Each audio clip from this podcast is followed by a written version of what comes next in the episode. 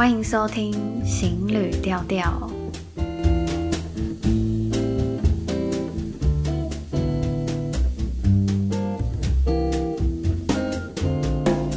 Hello，大家好，我是 Shell。最近看到一句话：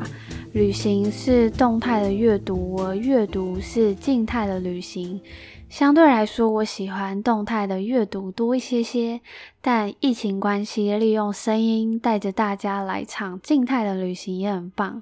今天要带着大家认识的是尼泊尔。如果排除众所皆知的高山和古迹，尼泊尔会是什么样貌呢？邀请今天的来宾 Julie。Hello，大家好，我是 Julie。很高兴来到 Shell 的频道，太好了！其实我们已经好几年没有见面，非常久，大概七年了吧，应该五六年左右。而且我当时认识，欸、对，差不多。然后我记得我认识 Julie 的时候，她还非常非常年轻，不到十八岁，差不多十六岁的时候，超级久。现在已经快要二，现在二十三了。对，所以这几年你应该经历了非常多，然后你也是把自己弄得非常非常的忙碌。没错，现在超忙，一个人做三四份事情。刚好 Julie 在去年有去到尼泊尔嘛，然后当教育志工，那所以就想说，哎，或许有一些内容可以分享给大家听听，有别于呃尼泊尔大家的想象，就是关于旅游、关于高山、关于古迹。那他在做教育志工这段期间，应该有非常多。有趣的事情，那我们就来问问看，他说当时为什么会选择去当教育志工？好，教育志工的话，其实一开始我是先决定我要去海外志工，然后我那时候一开始决定当海外志工的时候，是他有一直在我人生的待办清单里面。然后我之前在一个就是青年组织，然后它叫做 ISET，它是一个蛮致力于培养青年跟领导力的，然后它主要有做很多很多的交换计划。那、嗯、我那个时候一直有负责的一个专案是，我要接很多的国际职工进来，然后在国中小啊，或者是呃一些一些社区的组织做服务。然后或者是当老师啊，或者是办营队啊，或者是去做各种专案，然后目的是可以让这些青年得到培养，同时也可以让大家有文化的交流，然后跟培养小朋友的国际观。所以我那个时候就一直觉得，我人生一定要去做国际志工，然后 去增长自己的视野，或者是去国外闯闯看，然后踏出自己的舒适圈。但我那时候一直有点害怕，对，然后可能后面可以跟大家分享害怕的点是什么。但我后来决定做教育志工的原因，其实也是在这一群人身上，因为我一开始就一直很相信这些国际志工来台湾是一个用生命影响生命的力量。然后我蛮相信他们跟小朋友互动的过程中，可以对这些小朋友的一些价值观啊，或是世界观有一些改变。然后，所以我在想我要去做国际职工的时候，我就觉得我也想要亲自成为这样子的力量，然后去成为这样子一份影响力，然后顺便也让世界看到台湾。对，所以我就决定我一定要去做教育志工。对，然后我就去了。对，因为我我认识你也是也是因为那些专案里面，然后刚好认识到 Julie。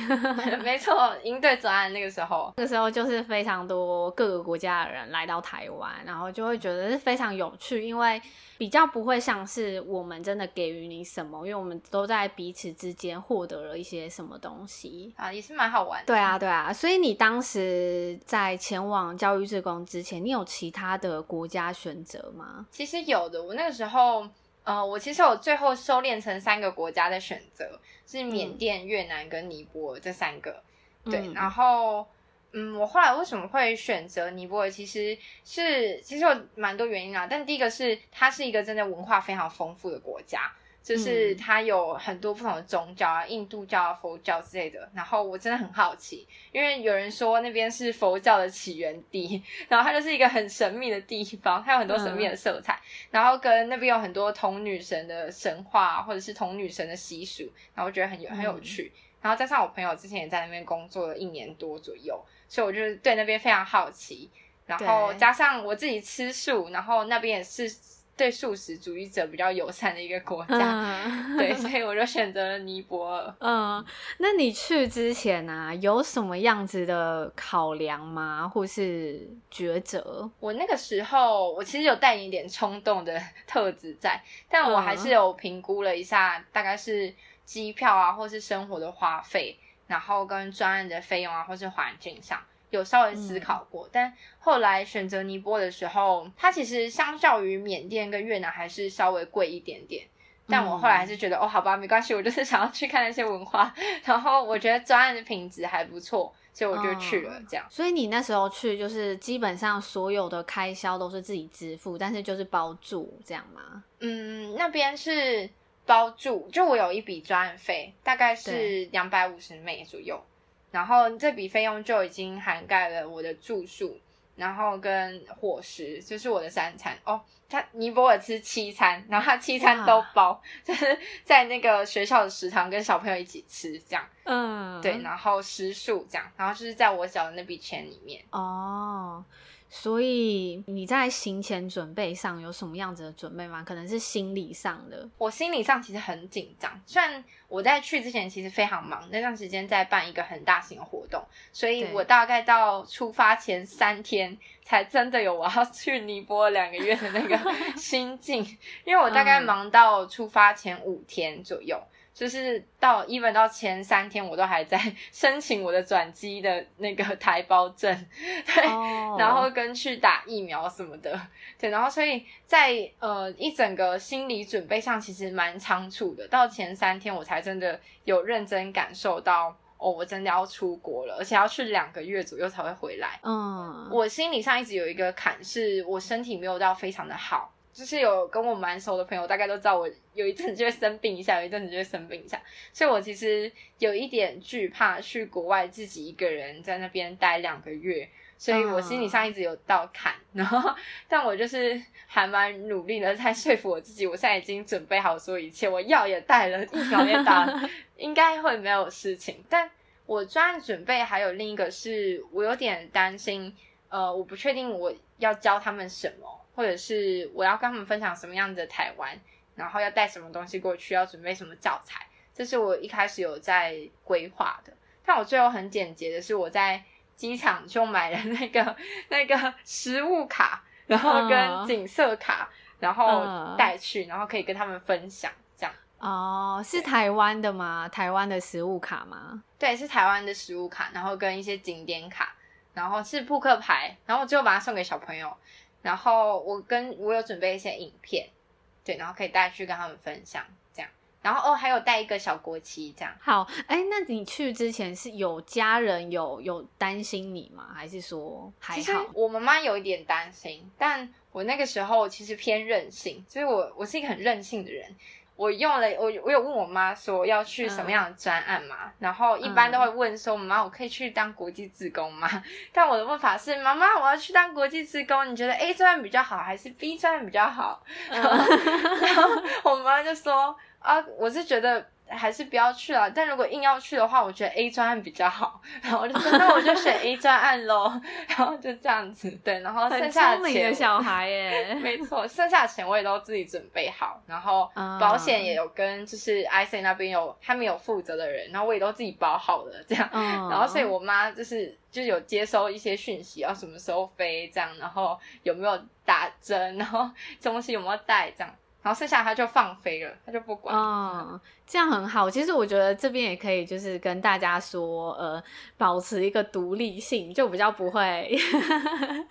比较不会被阻挡住。就是当然，当然就是包括经济的独立，因为如果要去，如果还在就是要跟爸妈讨钱或什么，就会变成就是很容易被很容易被阻挡。但如果你是自己可以安排好所有事情，然后包括经费。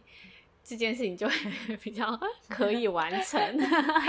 对，但还有另外一个是，其实我那时候我觉得有有一个蛮好的地方可以跟大家分享，是你可以跟他分享为什么你要去这个国家。因为虽然我有很开心的跟他说 A 专案跟 B 专案的这个问法以外，我又很开心的跟他说，哦，你知道为什么选尼泊尔吗？因为什么什么什么原因？然后我好期待哦，这样，然后他就 他就有感受到我的兴奋跟雀跃，然后他就觉得好吧，那就可以让女儿去尝试看看，这样，嗯，很棒啊，我我觉得这是很很棒的，也让父母就是知道说，哎，你要去做什么，因为我觉得一面就只是跟他们讲说我要去干嘛，可是他们不了解内容的话。可能也会比较担心，然后也不太会知道你为什么要去做，非常非常的棒。哎、欸，想要问问看，你说你是在待在尼泊尔的哪一个地区吗？我是待在加德满都，就是他们的首都。嗯，然后我记得你是都主要都待在一个学校嘛，对不对？对，我是住在学校。呃，我的那间学校他们有。因为很多小朋友是从一些比较乡下的地方来上学的，所以他们可能去回到家里要很很久，非常久，三四个小时、五六个小时、七八个小时这样。所以他们那间学校有一个有一栋房子是他们的幼稚园，但是楼上是他们的学生的 hostel，对，嗯、然后就会有小朋友住在那个 hostel，就是有点像小宿舍。他们有男生女生分开不同栋，对，然后他们是性别观念蛮强的地方。对，所以他会比较担心女生就是一定要有自己那一栋，然后所以就是我们那边就是幼稚园的教室，然后跟一个学生的 hostel，所以我就住在那边。所以他们可能假日会回去吗？还是说他们可能大概多久时间才会回家一次？通常是他们有比较长的年假的时候才会回去，对，剩下的时间都会待在那边。哦，了解。那你在这段期间呢，啊，就是教学志工的这段期间，你大概是做什么样子的内容吗？就是在课程安排上面。我主要吗？我主要是做他们的中文老师，然后我就在那边教中文，然后同时我也是图书馆老师，所以我会带小朋友在图书馆读书这样，然后跟他们同时，我可以在课堂上分享一些文化，然后台湾的东西啊，然后教他们一些中文。怎么讲？然后唱唱歌，这样就任何我想教的东西都可以在课堂上教。对，但被他们定义成一个中文老师啦。对，嗯，所以在你来之前，他们对于中文是有一点点认识的吗？有，因为他们其实在我来之前有一个中国的老师，对，然后好像在我来的前一年吧，还是半年左右，在那边任教，然后教了大概快一年。然后他们是有学一点点的简体中文，对，然后会讲一点点，就是他们会讲说你好这样子，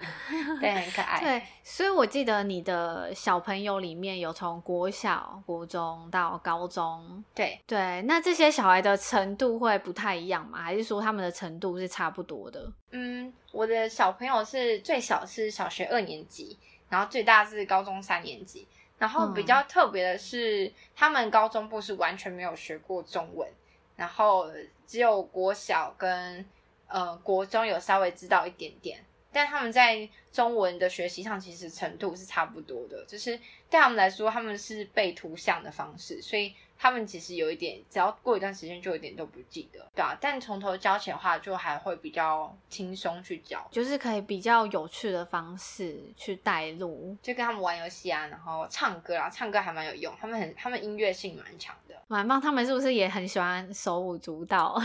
对，他们很喜欢，而且唱歌他们就会很开心，对，嗯、他们就唱小星星。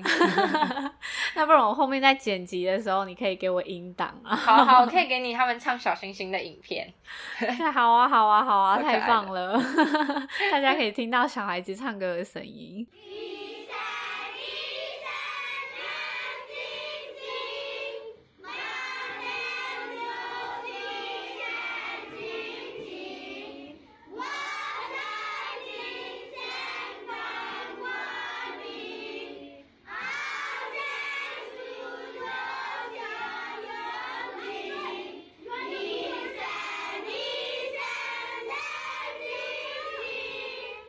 们再继续聊到说，哎，就是你在教学过程中，然后有没有观察到一些比较，哎，刚好遇到比较有趣的事情，或者是观察到他们的一些文化比较不一样的地方，比如说，呃，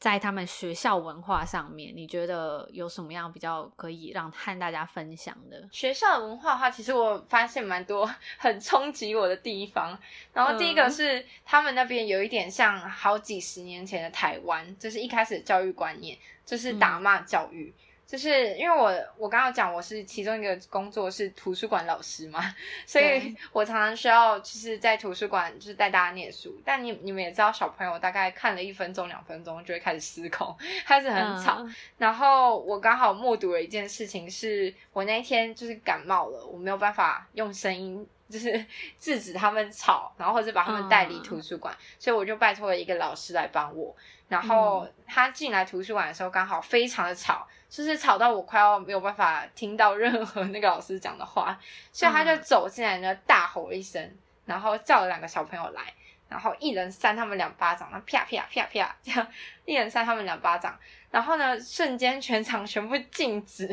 然后后来我就很震惊，我是真的有吓到，因为他是真的很大力，不是说那种轻轻的拍，他是有掌风的那种很大力的扇他们巴掌。然后那个老师就跟我说，吵就是打。然后他就英文跟我说：“嗯、吵就是打，不然没有用。”对，所以那个时候我就还蛮很认真意识到，其实那边的小朋友很常被揍，就是可能会用棍子啊打手啊，然后或者是直接扇巴掌的那种方式。这样，然后小朋友是真的会很害怕，但嗯，他们是真的非常怕老师。就是我的课是不打小孩的，所以我的课其实大家会很失控，就是我会尽量让大家用一些其他的方式代替打骂。但只要有老师飘到门口，全部人就会立刻安静，然后我就会抬头看发生什么事情。哦，原来是老师在窗户旁边。对，是这样。第一个就是很震惊我的是打骂教育。对，然后第二个也是我觉得蛮有趣的啦，是他们每天都会有升旗的仪式，就是每天早上小朋友很早，大概八点，大概国小是八点左右，跟幼稚园就八点左右会来，然后他们就会、嗯、呃，在一个很熟悉的印度歌里面走到就是他们的教室，然后在某一个时间点的时候，就会有有一个人拿那大鼓在那边敲，这样咚咚咚咚，然后全部的小朋友就会聚集到那个中庭那边。然后排排站站好，然后他们就会开始一起唱国歌。然后唱完国歌之后，他们就会祷告。祷告的方式有分成两种，就是有两个不同的阶段。第一个阶段就会祷告，呃，一些比较像是呃对神的祝福之类的，就是你以尼泊尔文的形式。这这个地方我就有点听不懂。然后第二个的话就是比较偏向英文，嗯、比较有点像鼓励性质或者是一个信念嘛，它就会是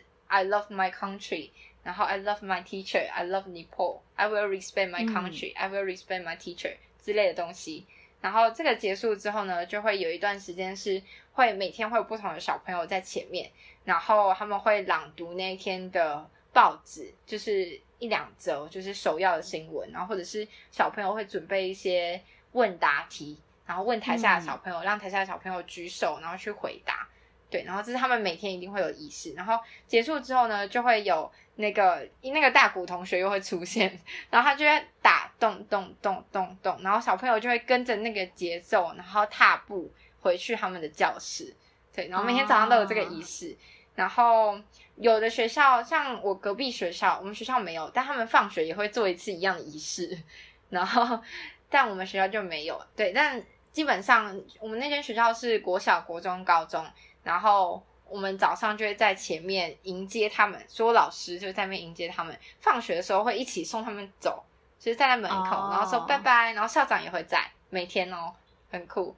好可爱哦。所以像他们在升旗的时候，会有像台湾那种，就是各部会致辞吗？比较少诶，顶多是。校长会稍微宣布一下重要的事情，比方说，我那时候去来的时候，我就是一个重要的事情，然后他们就会，他们就他就会很郑重其事的跟所有人介绍说，今天有一个 Chinese man，然后来，然后他是从台湾来的，这样，然后会有一个迎接你的仪式，对，然后他们迎接你的仪式其实就蛮简单的，然后就是他就会在那个时间，就是他们就会用一条布。然后上面可能会有不同颜色，或者是黄色，然后这样挂在你头上，就是脖子这边，然后它是代表就是很 respect 你的意思，对。然后就是反正重要的事情才会在早会的时候出现，就是其他时间完全都是给小孩子，就是包括打鼓跟阅读报纸，对，就祷告啊，然后阅读报纸哦，然后祷告也是小朋友带领，就是会有一个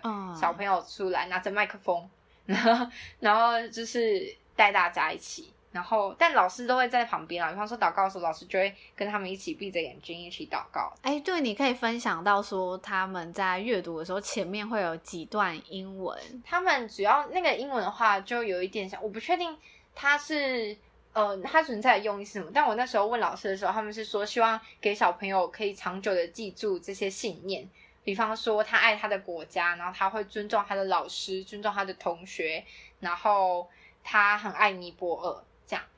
然后其实我有发现，他们其实也是真的很热爱自己国家的地方。虽然他们大家小朋友连小朋友都会告诉我尼泊尔有很多的问题，但他还是爱他的国家。然后可能是教育吧，因为他们连车子啊，或者是马路上。很可能在就是有的车子开过去，你可以看到它后面的呃会贴 I love Nepal 或者是尼泊尔之类的一些文字，oh. 都会在他们日常生活中。了解。那有没有在课程中比较有趣的事事情可以来分享？好，就有有一个蛮有趣的是。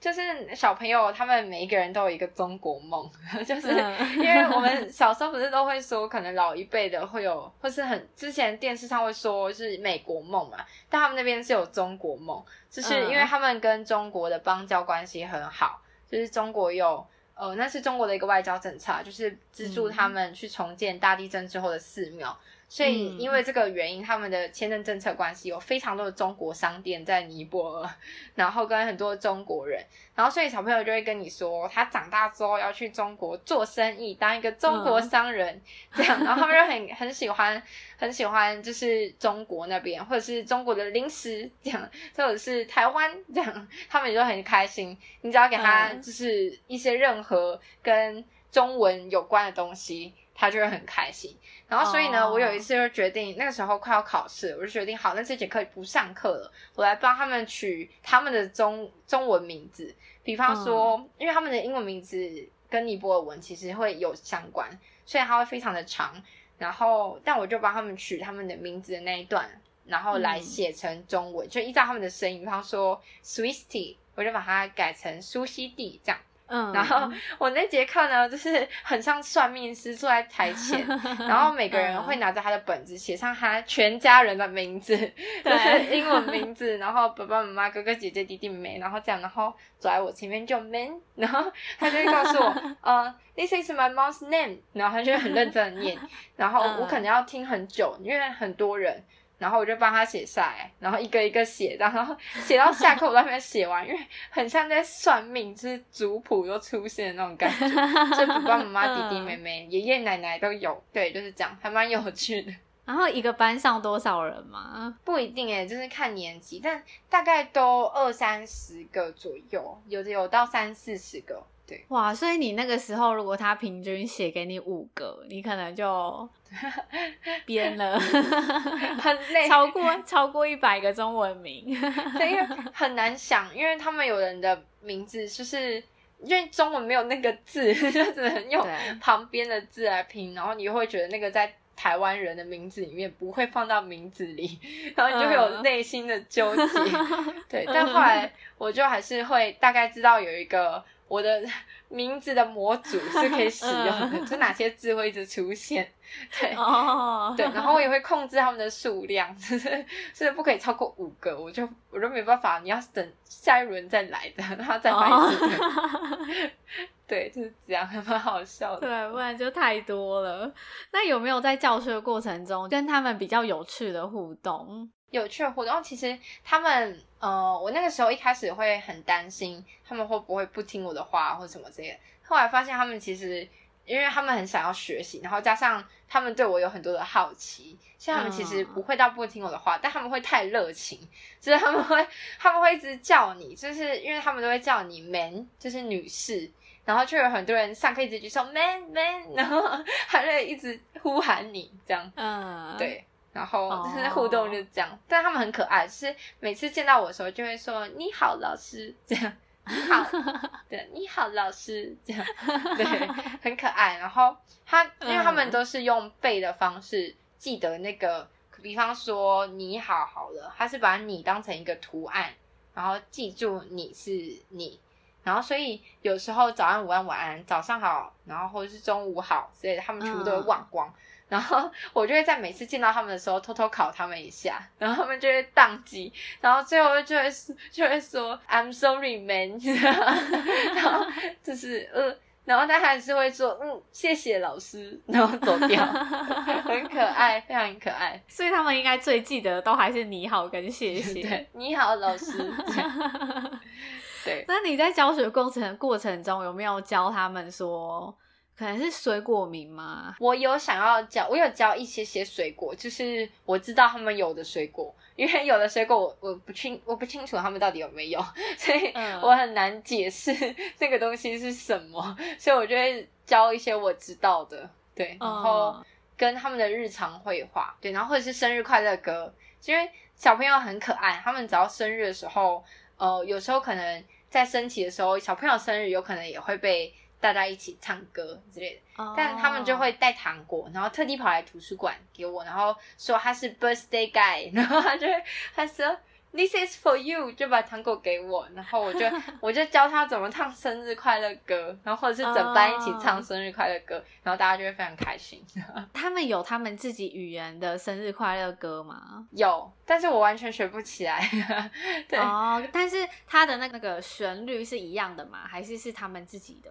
类似，他们的旋律还是类似的，似。对，哦、因为我我只要一一唱生日快乐歌的旋律，他们就知道是生日快乐歌，而且他们也会学英文，对，所以也是可以。呃、原来，所以你还没有学起他们的那个生日生日快乐歌，难。太难了。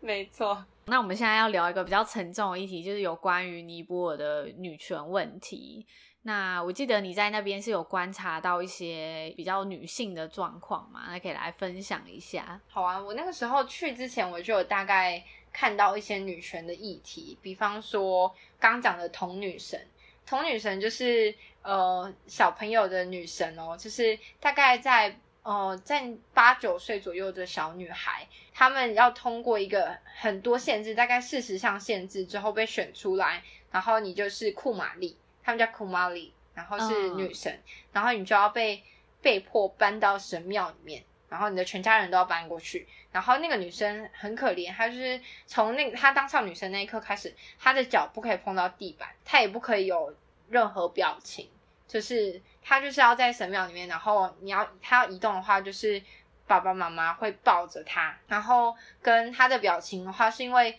如果库玛丽在你的前面有任何表情的话。那表示你身上会有不祥的事情发生，对。然后这是我一开始就知道的第一个女权问题。然后我那时候一直很想要找库玛丽神庙或者她住的地方，但我那个时候有些限制，就是她在某一个时间段是可以去见库玛丽的，但那个时候通常很多人，就是在祭典的时候。然后跟如果我那个时候刚好生理期来的话，你就不可以去库玛丽的神庙，但就是你的限制。然后讲到生理期，有另外一个我也有发现蛮贴近我的一个性别议题，就是呃那个时候我刚好跟就是跟小朋友住在 hostel 嘛，然后我就跟他聊他的偶像是什么，然后他就会跟我分享一些印度电影，因为尼泊尔比较少自己拍的电影，他就是看印度那边的电影。然后还我就跟他分享到，我有看到一部印度电影叫《护垫侠》，然后英文叫《Patman》，就是在讲一个老公，然后因为观察到妻子生理期上的不便，跟他都会被迫移到外面的房子去住，就是可能家门口的房子不可以跟任何男性接触，所以他开始在改善可能女性使用卫生棉，嗯、呃，这个东西的需求，然后去研发。一些可以让呃当地的女性可以使用的卫生棉，嗯，然后我就跟他聊到这个议题的时候，他就说他有看过这个电影，然后他就跟我说，其实尼泊尔也是这样，就是尼泊尔的女生呢，在蛮多乡村的地方，呃，甚至加德满都比较偏乡的地方的话，也是会有，就是她在第一次约进来的时候，她就要被搬到，呃，她就要移动到一个离家比较遥远的一个小房子。然后比较简陋的房子，然后他就说里面通常都很暗，然后他他那个时候也会被带去那里，然后就是只有自己一个人待在那边，嗯、呃，他不能够跟任何家里的男性长辈，不管是哥哥还是爸爸都不行，就有有任何的接触或者是对话，他就要住在那边到他第一次月经结束，那每天呢就只会有他妈妈去看他一次。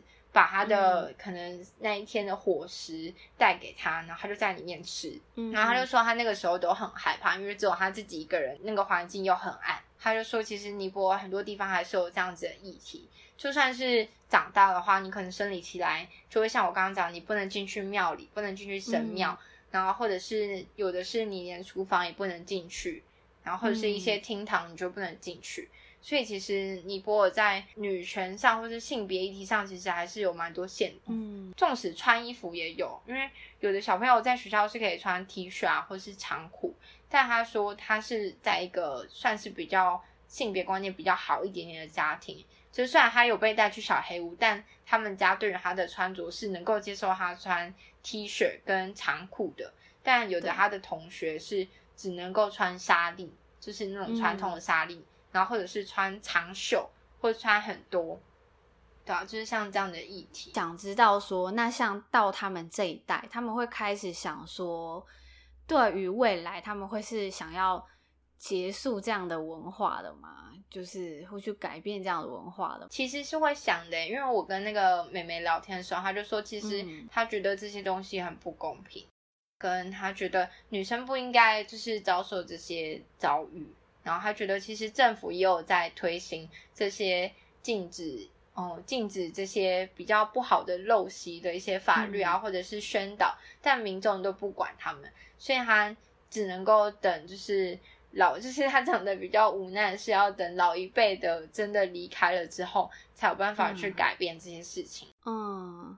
对，我刚好前几天刚好有阅读到一个，就是台湾在提倡女权这个部分，又更就是。更往前了嘛，然后前几天就看到一篇文章，是大家就在宣导说，因为其实我们大概在我们小的那个年纪的时候，我们可能月经来，我们拿着卫生棉，我们都还是会躲躲藏藏，或者是说，呃，对，我们需要卫生棉，然后想要跟别人刚好忘记，大家说要跟别人借，然后就会马上拿起来 藏在口袋里面。对，但其实这个对就是女性来说，都还是。需要遮遮掩，就算到现在，因为可能我们到便利商店买东西，我们可能他可能看到你买卫生棉，都会说：“诶，你需不需要包装？”但其实我们的下一步可能就是说：“诶，我们可能就不需要再遮遮掩掩，因为我们已经这么辛苦的要每一个月面对这件事情，但是我们又还要再隐藏，因为这件这就是一个很自然的事情。”对，所以好像每个国家都还在继续推着往前。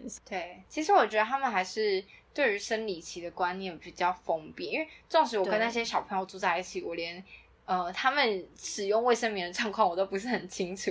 就是他们都会有自己的隐私领域，就我就没有特别去跨。Uh... 但我知道有一些台湾过去的组织有在想要。在尼泊尔把平权议题打开，就是或者慢慢的去宣导。像是我之前有看到一个是棉乐乐事，嗯，就是他们有在当地，它是一个布卫生棉的推广，对，然后是台湾过去的，对，然后也是社会企业，然后我就想要去看看，但后来来不及，我就没有去到。那你觉得这过程中啊，对你来讲比较有挑战性的是什么？比较有挑战性，其实我觉得我去尼泊尔 遭遇了很多各种 不同的挑战。我就有生理上的，然后跟心灵上的。先从生理上的好了。嗯。我一开始去的时候，我刚刚有说，我其实很担心我的身体不好这件事情。然后我去的时候，真的有水土不服的问题。就是我去的时候有一点感冒，就是我一开始是喉咙痛。然后后来就开始狂发烧，我大概烧了一两个礼拜左右，嗯、然后是真的烧到，就是我每天刚我刚好那个时候遇到他们连假，所以我每天就会大概凌晨一点到四点我都在发烧，然后然后接着呢就是在就有点在床上休息，然后一直发烧头痛什么的，然后后来发烧好不容易有吃药缓解了一下之后，我就开始有点耳炎。就是我是真的有点听不见，嗯，就是我可能跟你是这样子的距离好了，我就是看到你嘴巴在动，但我听不到你的声音，然后我就觉得哦，哦。糟糕，我是要死在尼泊尔了，然后我才去看医生，然后开始吃抗生素什么的，主要是生活环境啊，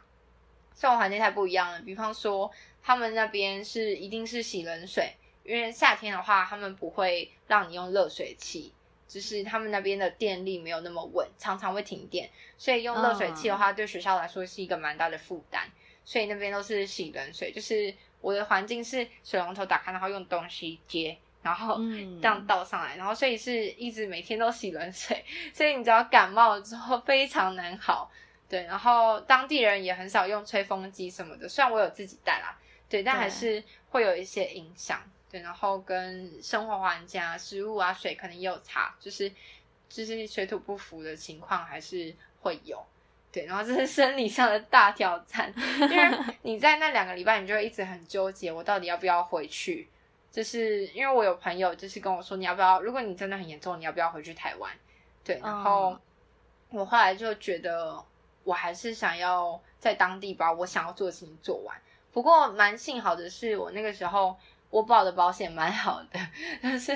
我那个时候因为 IC 的那个合作的保险其实蛮完整的，就是它有一个医疗咨询的服务，就医疗团队咨询的服务，所以我在当地，我后来去了一个非常远的一间医院，就是我搭车，我搭计程车从我的学校大概搭了四十分钟还是六十分，四十五十分钟到那边去看，然后是一个国际医院，然后所以他就会开处方签给我，我就跟我的团队咨询。就是那个保险公司的医疗团队，然后他就打国际电话来给我，告诉我他开的药是什么。因为那个医生就是觉得可能，因为那边可能中国人很多，或是可能中国人也比较少，或者是台湾人也比较少之类的，我也不确定。他就觉得我听不懂，现在只有告诉我 this，然后吃多少这样，然后他就用英文跟我说这个东西吃多少，然后这个东西吃多少，然后他没有告诉我它是什么，他没有告诉我怎么了。所以我后来就是那个保险公司的医疗团队就跟我说，哦，他给你开的东西是什么什么什么，然后可能会有什么样子的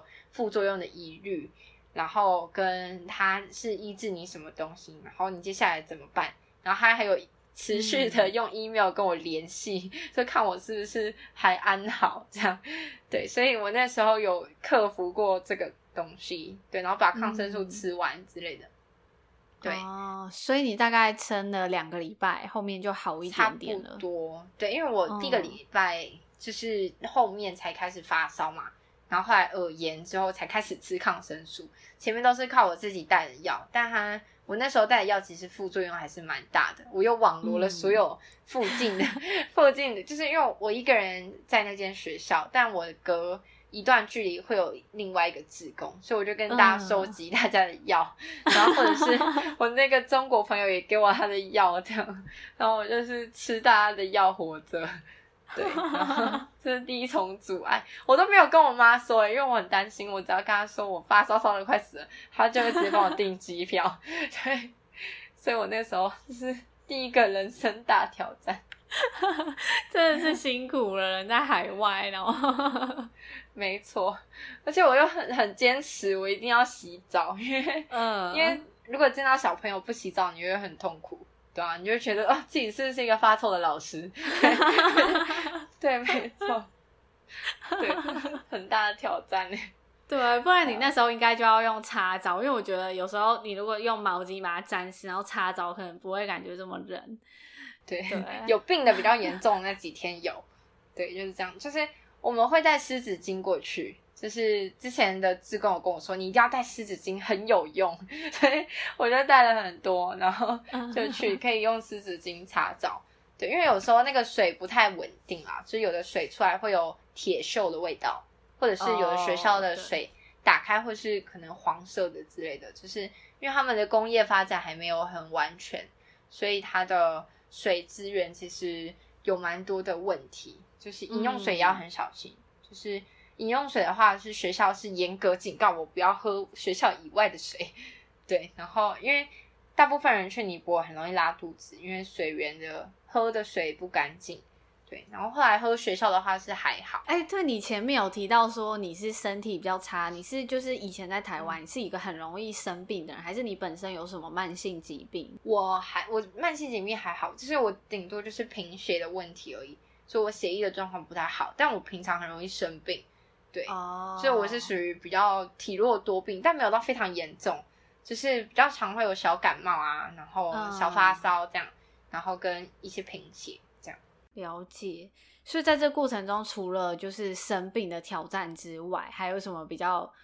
就是艰困的挑战吗？挑战上，我觉得其实是心境的转折吧，是其中一个。因为我一开始，嗯、呃，我一开始对我自己的期待很大，就是我给我自己蛮多框架的，就是我就觉得我要去当一个有影响力的志工，然后，嗯、所以我一开始给我自己。的心境上，我觉得有点没有调试好，就是我会有一点紧张，就比方说他们早上八点要在校门口迎接，或者是我就会，然后他们我刚刚讲他们有七餐嘛，就是六点半是第一餐，然后呃八点会是第二餐，然后十二点是第三餐，然后下午三点有第四餐，然后哎不对是午餐，对不起，午餐也七餐不一定，有的学校是吃七餐。然后还有就是小野，呃，其实也不是小野，就是晚餐。然后我就会那个时候一开始我就觉得压力很大，我一定六点半要起来吃早餐。然后我就觉得啊，我六点半一定要起来，然后就会给我自己很多框架，或者是我觉得哦，我会不会现在待在房间，大家会觉得为什么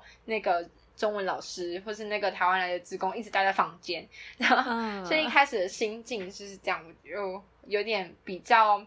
呃，把我自己局限在那个框架里面。然后后来就是在慢慢跟大家相处的过程中，就比较更能够做自己，就是比较能够去控制我自己，在面对整个环境啊，或是大家的时候，可以真的做自己，不用感到我有自宫的枷锁。对，哦，对，就是应该说你在前面的时候是给自己压力很大的，你想要做的非常的完美。对，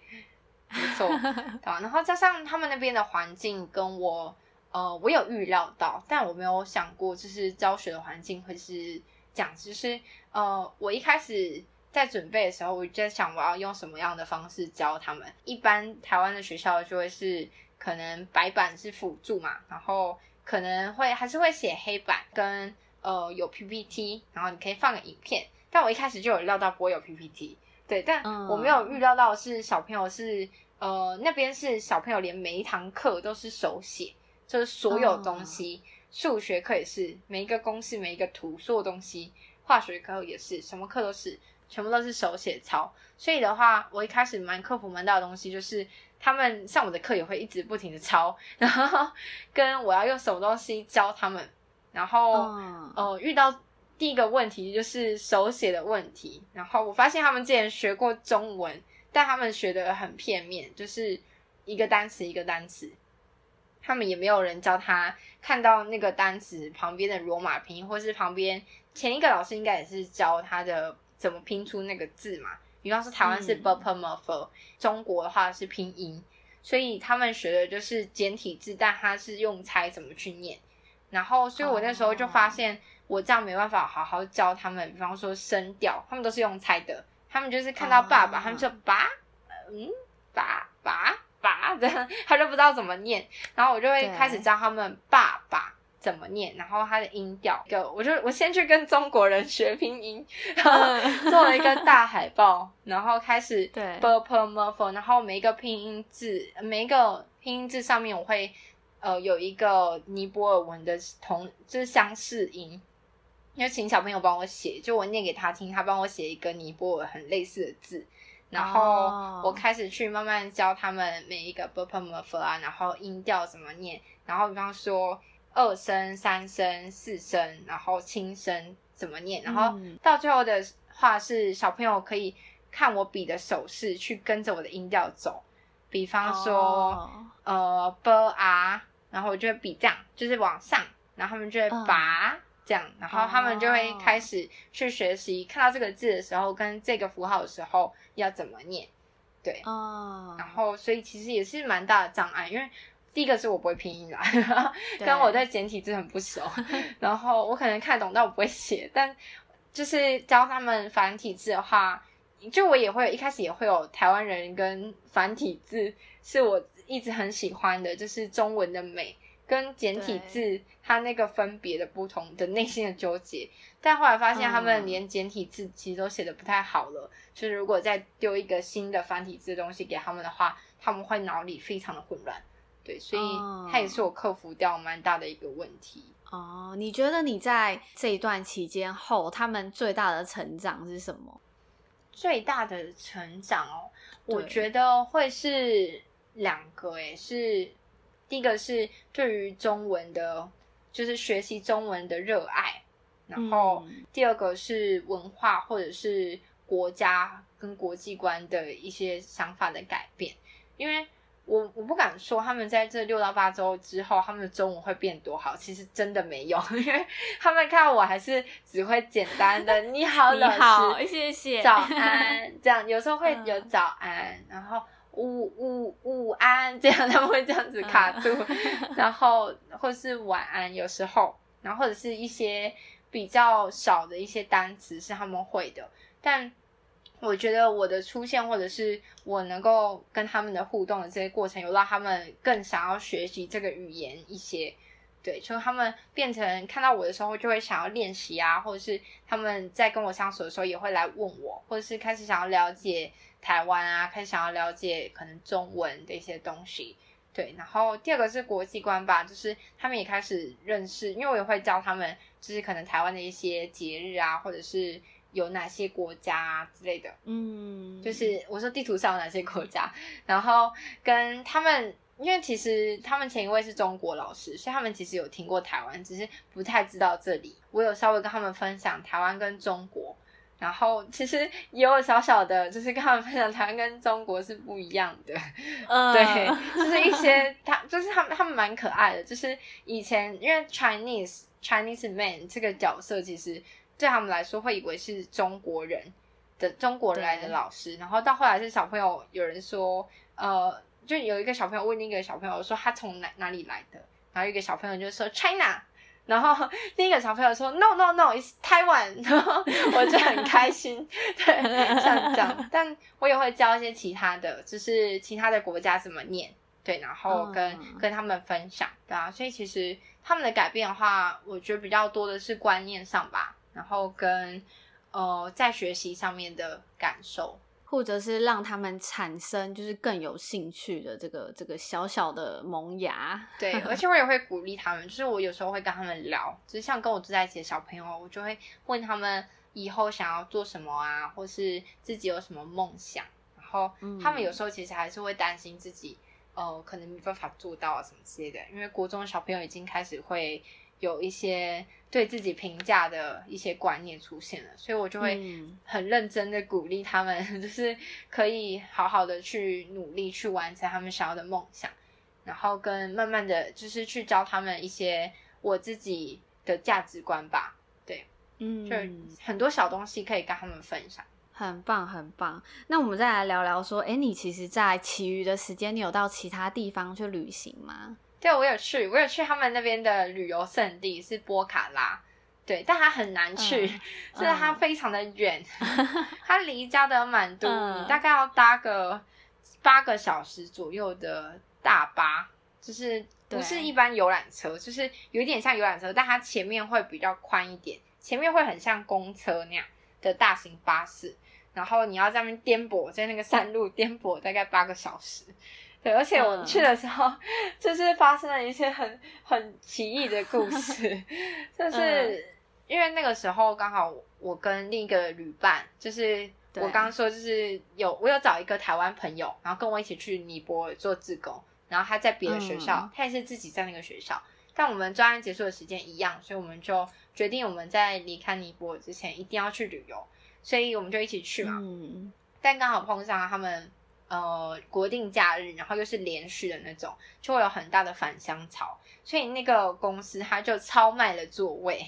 然后，所以我们已经付完钱了，大概二十五美金左右，然后我们去到那边，他就说没有位置了，然后我们就问他为什么没有位置，我已经付钱了，然后他就说就是没有位置了，只剩下最后两个位置是在公车，就是刚刚那个公车司机。的位置，就是那个大巴司机的位置旁边有一个空间，不是平常都会有一个司机嘛，嗯、然后旁边可能可以坐一两个人左右。结果最后我们在那个空间挤了七个人，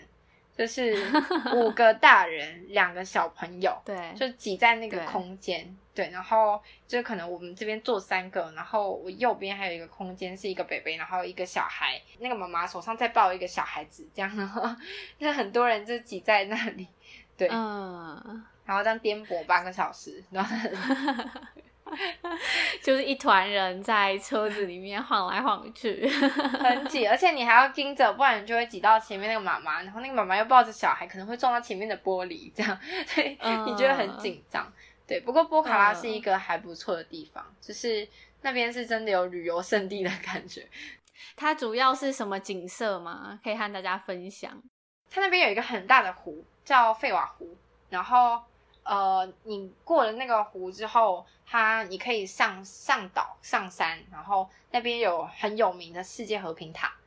就大家就是那个那个世界和平塔在世界上其实都蛮有名，就是它是一个非常平静的地方。然后你在那边，嗯，它好像是佛教的其中一个很著名的景点，就是有佛塔设立的地方。然后在全世界，他们好像一开始的立院是好像盖了一百座吧，我有点忘记是一百座还是五百座，就是他们会祈求可以得到世界和平这样。然后所以那边是世界和平塔。然后另外波卡拉也有蛮有名的跳伞，就是嗯，你可以去玩飞行伞，就是会有一个教练带着你的那种，然后你可以去跳伞，然后那个也很有趣，就是很多人去玩，但我后来没去玩，因为我钱不够。但我可以跟你们分享，就是那边的跳伞，如果如果我们的听众要去的话，可能建议你要稍微筛选一下，因为他那边其实是看经验值，就是你的教练的经验值多少来决定价钱。但如果为了省钱的话，其实也没关系。但你就要评估一下你自己的个人安全，因为他是要签那个切结书，就是他的金额大概是三千卢比到一万多卢比都有。然后我有问了他的分别，就是呃，他们那边你要飞一百次左右才可以去考那个飞行伞教练的 license。所以很多人是他没有执照，嗯、但是他在那边飞去累积他自己的经验值，所以他就会收的很便宜，哦、可能三四千卢比或是五千卢比左右。然后但那种就会有一点危险，因为他对于飞行伞的掌握度或是气候的掌握度还没有那么好。所以像我们同行，就是我认识的没有一起去，但他们比我们早去，他就有飞然后撞到树这样。然后之类的，就是你还可以自己评估一下，因为有时候也可以遇到很好的。然后另外比较高价的，还有分各种不同的，你他就会问你要挑呃尼泊本地人还是外国人教练，然后或者是可能他们当地人会觉得肤色可能也会是一个让钱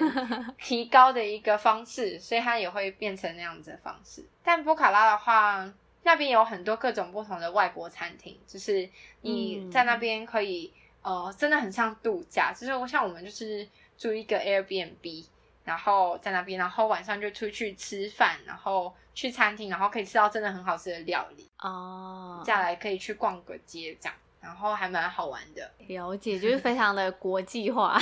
对，他也可以去他们的古城区。哎，那所以就是我记得尼泊尔他们在文化上是比较偏向于可能印度教，还有一点佛教。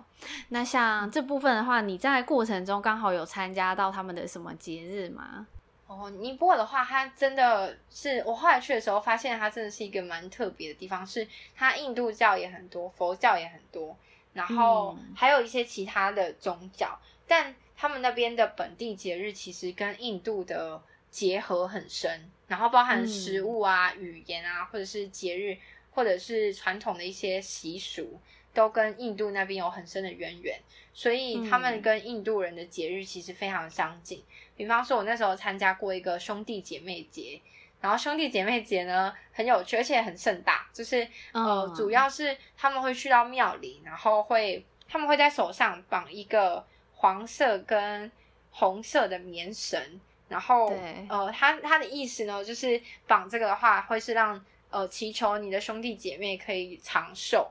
然后男生的话比较不一样，就女生是绑手上一环，就是红红色跟黄色的结。然后男生的话是他们会有，就是在庙里面都会有当地的祈福师，这样就是有点像祈福师或者小摊贩，嗯、他就会帮你绑一个比较大，是穿过你的肩膀，然后跟。呃，你的肩膀底下这边绕一圈，男生的话是这样，就是穿过你的袖子跟肩膀，oh. 然后有一圈挂在这里，对，很难形容，对，然后它也是意味着长寿的意思，然后同时还会点一个东西是，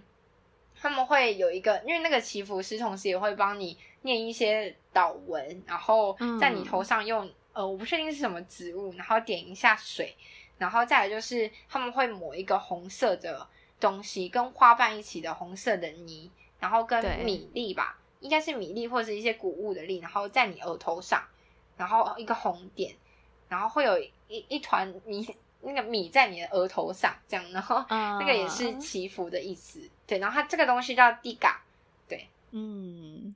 你那时候是和朋友去参加吗？还是和学校的老师们？是学校的老师，然后学校老师那是主任啊，超超可爱的。他就说，他就来跟我说，那天有很大节日，然后他就带着一大群注册的小朋友，然后我们一起开着车，然后到那个寺庙。对，然后他就、嗯、他就帮我就是带去那个祈福的那里，然后就是有点像带我去体验那个东西啊，非常的有趣哎，兄弟姐妹。那除此之外，你还有参加到什么节日吗？我那边，我其实那个时候遇到了非常多节日，然后新年啊，或是黑天鹅节啊，什么之类都有啊。也有一些节日是哦，刚好有我同行的伙伴，就是同一个时期啊，在也在不同学校的伙伴，嗯、有跟我提到一个是他们女性的节日，它是他们有一天是所有的女性，只有女性可以参加那个节日，他们就会穿着自己的传统服饰，然后在那边跳舞啊、嗯、唱歌，然后庆祝这样。那刚刚有提到一个黑天鹅节是什么节吗？黑天鹅节我有点忘记，不过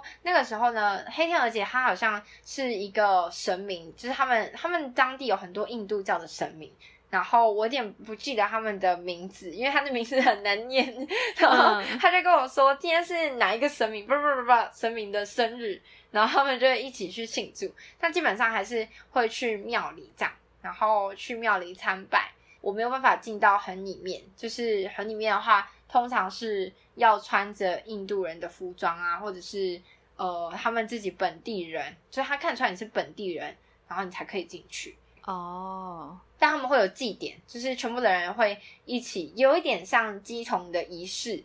就是有很像台湾的鸡童的那个仪式，然后一群人会围在他旁边，然后或者是会有一些游行，有点像台湾的。八家将那种，但是是尼泊尔版，然后游行这样，然后很酷，对，然后他们就一大群人在旁边，对，然后很酷，其实非非常的热闹。那你觉得啊，这一趟就是这一次的，不管是教学经验啊，和旅行经验，你觉得呃，你你有什么样子的收获回来？我觉得收获最大是自己心灵上的成长，对，因为我其实。嗯在那边的话，它其实刚好是在我生命里面的一个临界点，就是我刚好结束一个很长的青年组织的生涯，然后到那边有点像去回馈地球啊，或者回馈这个世界，然后同时去沉淀我自己。然后第一个蛮大的心灵上的呃收获是，我真的很认真的意识到我自己是一个很幸运的人。他这个幸运不是说。呃，不是说要比较台湾跟尼泊尔怎么样，但我很清楚的感受到，我身上有很多是呃，相较于当地的小朋友或是当地的生活环境所不能够得到的，比方说教育，比方说呃，我就算作为一个女性在台湾的选择的权利，然后还有我能够分跟他们分享我的知识跟我的想法的权利，这些是我在当地。感受到非常深的，我真的是一个很幸运的人。加上那边的生活环境，其实也让我感受到蛮大的冲击。像是我在台湾唾手可得的东西，在那边可能都很难得到，像是电风扇啊、冷气，在那边其实都很少。就是加上他们的电力也很常常停电啊，或者是突然间断电，然后需要用烛火，然后所以他们就会给我一个小蜡烛，然后放在房间里面。然后像这样，或者是平常生活里面也没有热水，然后跟我要做，我可能要做什么样的事情都没有在台湾那么方便，然后跟自由治安也有一些没有到很严重的问题，但大概在八点以后，他们就会建议你不要出门，然后就是女生啊，一个人出门会很危险，所以他们就会呃，比方说 hostel 好了，他七点半八点的时候就会落锁，就那栋房就锁起来。所以我们就会在里面，嗯、然后到早上才会有人帮你开门。然后这种感觉就是我原来拥有这么多资源，然后是我平常很少去关心跟在乎的。然后第二个感受到蛮大的是，纵使这样，我觉得在他们身上看到蛮多的是知足的快乐。因为那些小朋友，就算他没有那么多东西好了，但他们是真的打从心底很快乐。就是他没有平常很少玩手机。就有的比较家境比较好的小朋友就会有手机，没有到那么多。就是一般小朋友的话，还是可能就是画画图啊，然后上课完就是写作业，然后或者是在外面晒太阳，嗯、然后玩球，然后爬树，然后之类。然后但他们对于他们生活周遭所有资源都很知足，像是我有一次回去宿舍，我就看到他很开心，有一个小朋友很开心坐在地上，然后他在弄一个东西，我就问他说 What are you doing？然后他就他就很高兴的告诉我他在做他的 diary。然后他底下他拿着一叠有点像广告纸，或者是不知道从哪里撕过来的笔记本纸，然后这样弄弄弄，然后去跟办公室借了一个订书机，把它订起来。他不知道订书架是什么，就是一个能够把它夹起来或订起来的东西，然后就很开心，说他完成了他的 diary。然后 那是一个国中生的小朋友，然后我就想到我之前国中或是 even 现在再选一个 diary 的话，我会进去进去九乘九，然后在那边考虑半个小时要哪个花色，然后选一下是方格的还是长条的。然后去决定，然后可能买完之后还会觉得哦，可能这个没有那么好。但那边的小朋友，纵使是用广告纸或者是一些也不是广告，就不知道哪里来的纸，然后变成一个 diary，他都很开心。然后每天他们是真的都笑得很开心。对，纵使有很多问题，他们还是觉得他的生活很好。对对，对，然后最后一个是我自己突破自己的成长吧，因为我在那边有很多的反思，就是嗯哦。呃我加上我有带一一些书过去看，我带了《被讨厌的勇气》，刚好在国外 很认真的，就是把那些文字读进去之后，就有一个时间跟自己对话，因为整个环境就只有我一个人，就是来自台湾嘛，然后一个人在那边有很多空间，然后你就可以去反思你在过去几年经历的人际关系啊，或者是周遭的环境带给你的冲击。然后就可以有很多心理的成长，嗯、然后跟发现自己的问题，嗯、然后跟自己对话，然后这些其实让我有蛮多收获的。对，嗯，我觉得就是真真的有很很多很多感同身受。然后我觉得，我觉得在这样的过程中，有时候我都在想说，其实我们在学校的时候，有非常多的可能老师会跟我们讲说，我们不要浪费食物啊，因为有些。有些某些可能非洲，可能某些东南亚国家的小孩是没有办法，甚至没有食物吃的。但是其实我们是没有办法体会的。然后我们常常会觉得说，诶，为什么你们要一直跟我们讲这些东西？但是我觉得有很多东西是我们要真的去体会，然后真的去看到，才会真的可以体会我们我们到底有多少的物质，然后我们是生来就是这么幸运的。没错。对，然后今天就是非常非常感谢 Julie 来和我们分享这么多很深的东西，也感谢 Shell 邀请我来你的频道，其实我超级开心。哎，你其实你在收到我邀请你的时候，你是有有什么样子的？心情吗？我第一个有点震惊，然后第二个开始很兴奋，就啊，真的我要去分享宁波的故事，是 Show 的频道啊，好开心哦。然后后来就有点紧张，怎么办？就是我要跟大家分享我的故事，这样子有点紧张。然后大家会不会不喜欢这样？对，然后就很开心，总体上真的很开心啦，就是有一个机会可以跟大家分享我的故事，嗯、很开心。我改天也要听，就是 Shell 好好的分享一下你这几年的经历。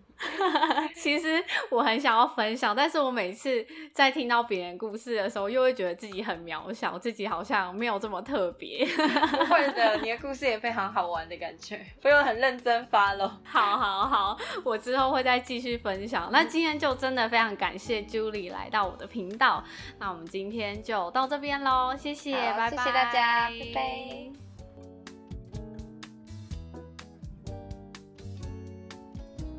希望今天的内容大家会喜欢，如果有任何心得和建议，欢迎来 IG 或 Apple Podcast 留言给我。那今天的最后不放一般的音乐，来听听孩子的歌声。那在 IG 上我会放小孩唱歌的影片版，如果有兴趣的话，现在可以到我的 IG 去看看。那是很小很小的小小孩们，大概小二左右。那我们下集见喽，拜拜。